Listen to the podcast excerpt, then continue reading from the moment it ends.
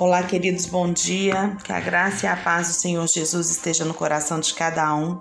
Estamos aqui para mais um devocional diário com Sara Camilo. Hoje, dia 2 de fevereiro de 2021.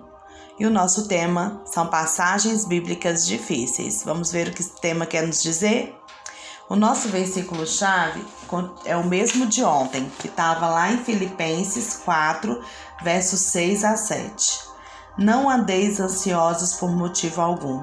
Pelo contrário, sejam todas as vossas solicitações declaradas na presença de Deus por meio de oração e súplicas, com ações de graça. E a paz de Deus, que ultrapassa todo entendimento, guardará o vosso coração e os vossos pensamentos em Cristo Jesus. Eu sei que você deve estar um pouco confuso quanto a esse modelo de oração do Novo Testamento. Eu também fiquei. E foi difícil para entender que eu não preciso mais pedir a Deus que me dê provisão material ou supra as minhas necessidades pessoais, mas que em vez disso eu devo me apropriar pela fé. Nós passamos muito tempo pedindo a Deus um carro novo, uma casa, umas férias e tantas outras coisas, ou que Deus mude as pessoas né? E usamos alguns versículos conhecidos para justificar que devemos pedir sim por essas coisas, mas que na verdade, irmãos, esse versículo não diz isso. Esses versículos não dizem isso. Hoje nós veremos alguns versículos que muitas vezes nos impede de viver, viver uma vida sem limitações. Esse texto que nós lemos aqui, né, em Filipenses, quando o apóstolo Paulo diz, né, não andeis ansiosos por coisa alguma, mas sejam todas as vossas solicitações declaradas na presença de Deus por meio de oração, orações, oração e súplicas com ação de graça. Vamos entender um pouquinho esse versículo. O que chama atenção, o importante desse versículo, dentro desse contexto, é que não é não não é de ficar pedindo a Deus que resolva os nossos problemas, supra as nossas necessidades.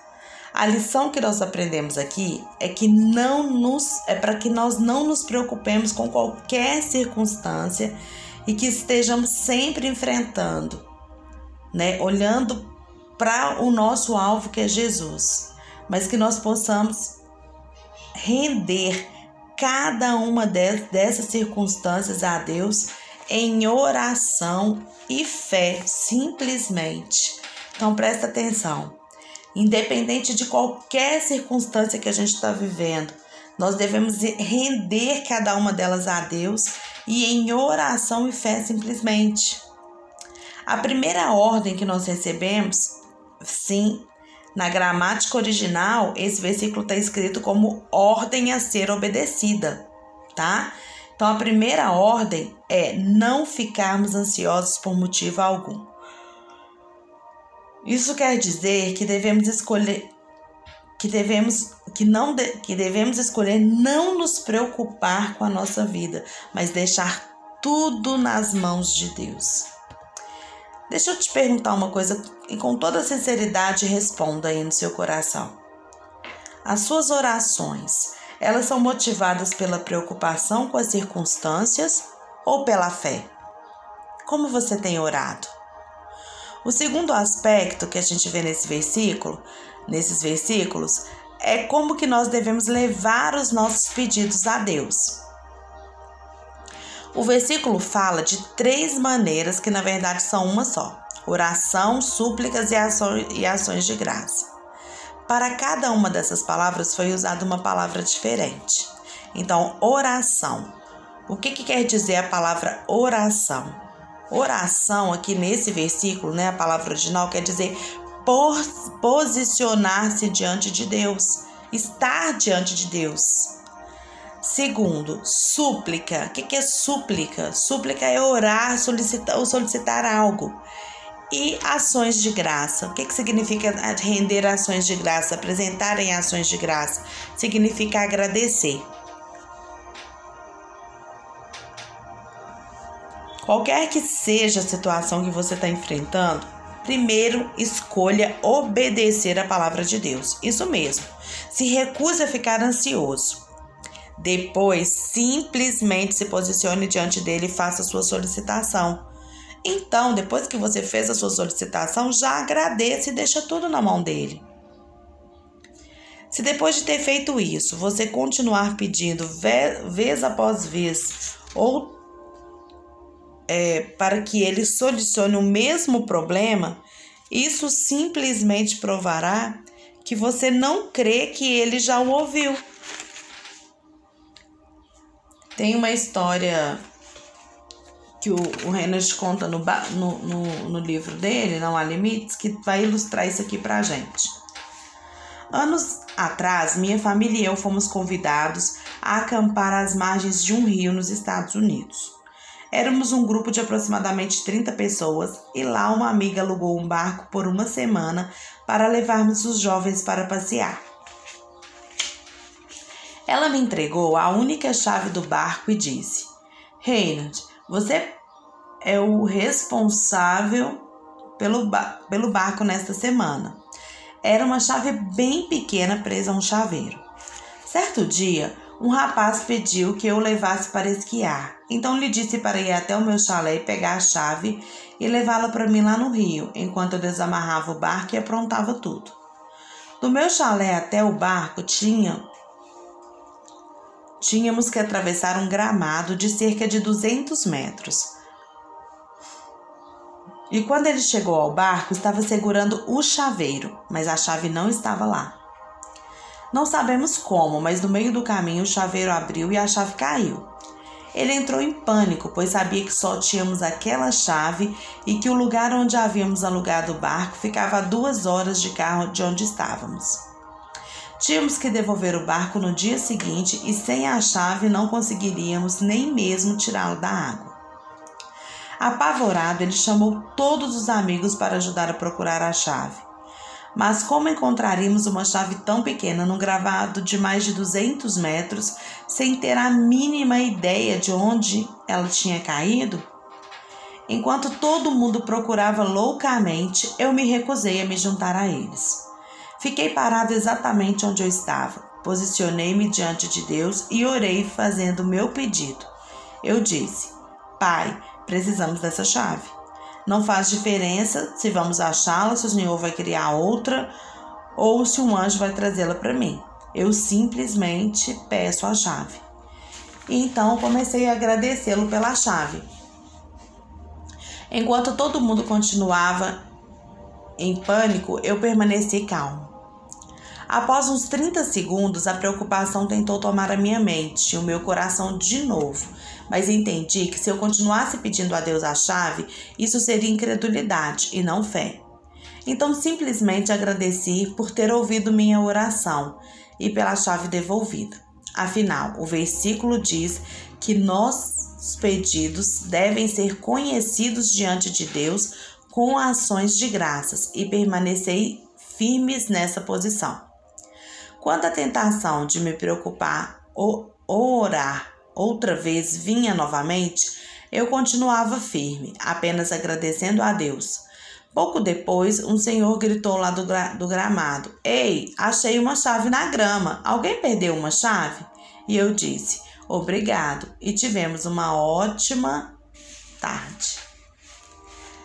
Eu achei fantástica essa história. Assim, simples e para ilustrar que quando nós entregamos e confiamos e nos posicionamos diante de Deus, né, apresentando para Ele as no a nossa súplica e o nosso agradecimento pela fé, da certeza de que tudo Ele fará, a gente é, vê rápido o resultado.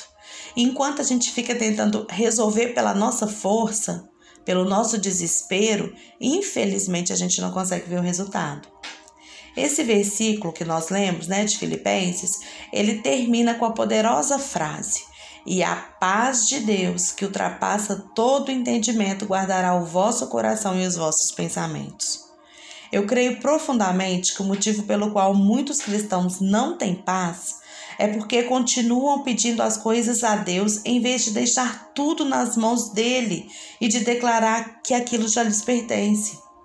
Não achei nenhuma evidência na Bíblia, irmãos, isso aqui baseado em muitos estudos né, de, de grandes é, historiadores e teólogos, né?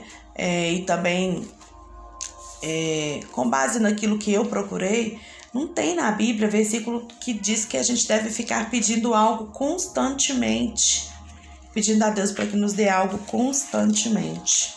Quando a gente estuda os versículos, a gente percebe que não é assim. Olha um outro exemplo interessante do George Miller.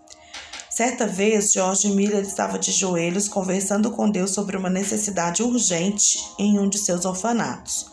Depois de colocá-la diante de Deus em oração, ele quis continuar orando por ela. Mas Deus lhe disse: Por que você ainda me pede? Você acha que não o escutei? Então ele se levantou e simplesmente creu. E na verdade é o que nós devemos fazer. Nós devemos nos levantar diante de Deus, nos levantar diante do Senhor, né? E no, é, orar, apresentar, nos levantar, nos posicionar e nos levantar diante de Deus e, e, e crer. É simplesmente isso que nós precisamos de fazer. Outro versículo que nós vamos falar aqui hoje está lá em Tiago, que diz assim: Se algum de vós tem falta de sabedoria, roga a Deus que a todos que a todos concede liberalmente com grande alegria. Tiago 1:5. As pessoas, às vezes, né, podem pensar assim: como que você está dizendo aí que a gente já sabe todas as coisas e que aí não precisamos pedir sabedoria a Deus, mas simplesmente nos apropriar pela fé? Se, se o, Tiago, o próprio Tiago diz que a gente diz, deve pedir sabedoria a Deus. Eu acho que tá meio errado isso, não tá não?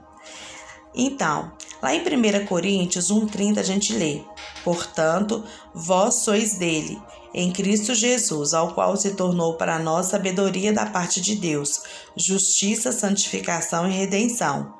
Portanto, se Cristo é minha sabedoria, não peço mais por sabedoria, mas declaro e creio que já recebi. Concordam? Se Cristo já é a minha sabedoria, e eu já recebi Cristo, então eu já tenho sabedoria. Mas quando a gente vai ver por que que Tiago fala isso, né? Então, se alguém tem falta de sabedoria, basta pedir. A gente vai ver que o contexto é muito claro. Em primeiro lugar, nem todos os cristãos são incentivados a orar por sabedoria. Olha só, ele diz, né? Apenas aqueles que não a têm, se algum de vós tem. Ele não diz quando, mas se tiver sabe? Não é quanto você tiver, mas é se você tiver. Falta de sabedoria. E o segundo aspecto que a gente vê aqui é que ele não fala da sabedoria geral que já recebemos, mas de uma sabedoria específica. Olha os versículos anteriores. Meus amados irmãos, considerai motivos de júbilo o fato de passardes por diversas provações. Portanto, sabeis que a prova da vossa fé produz ainda mais perseverança, e a perseverança deve ter plena ação, a fim de que sejais aperfeiçoados e completos, sem que vos falte alguma virtude. Se algum de vós tem falta de sabedoria, roga a Deus, que a todos concede liberalmente com alegria com grande alegria.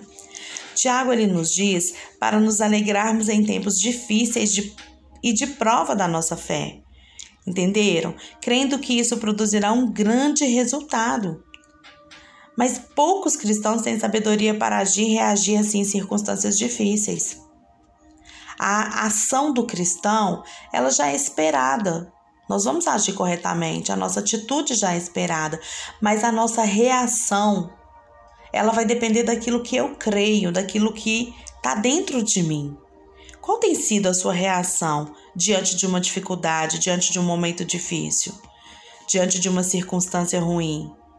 Geralmente, né, nós cristãos, nós reclamamos, lamentamos, choramos e não paramos de clamar a Deus para resolver o nosso problema.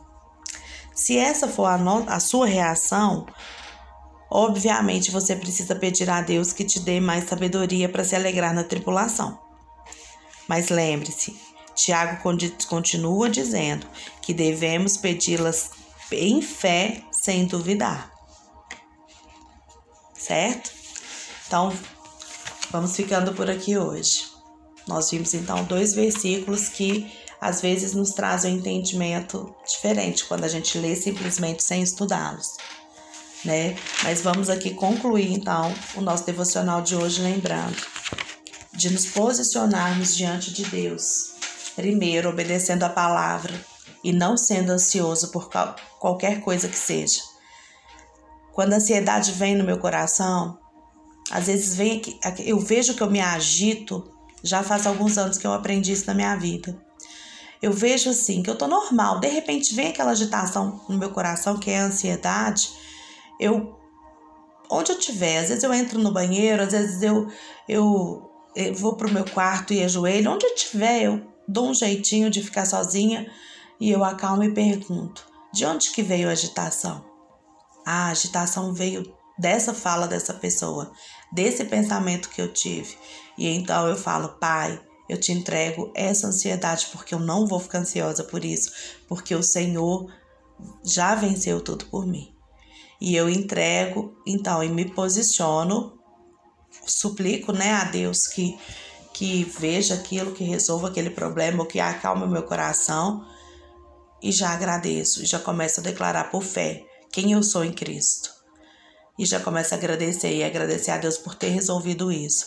Olha, gente, eu vou falar a verdade. Minha vida mudou muito depois que eu consegui fazer isso.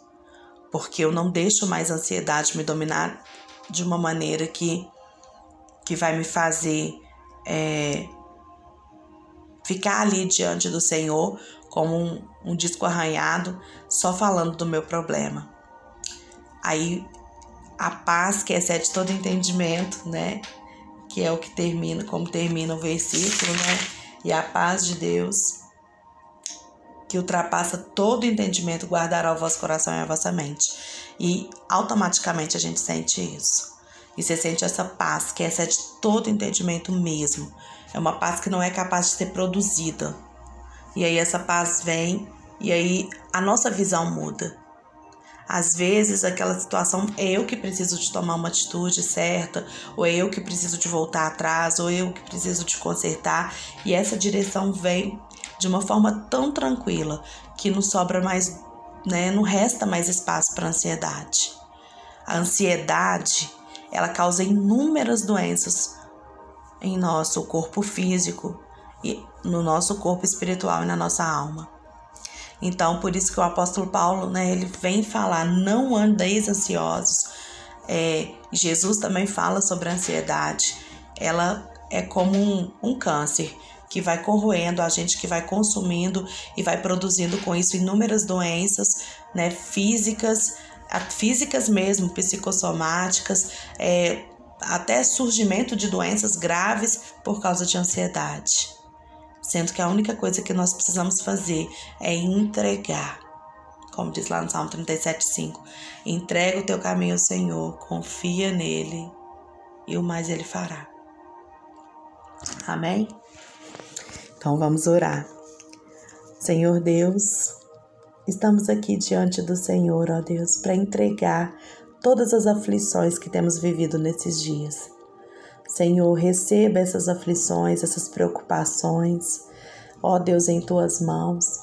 Deus, e que o Senhor possa, ó Deus, trazer a solução. Na verdade, Pai, nós já te agradecemos por essa solução, porque sabemos, ó Deus, que o Senhor cuida de todas as coisas. Obrigada por cuidar de nós.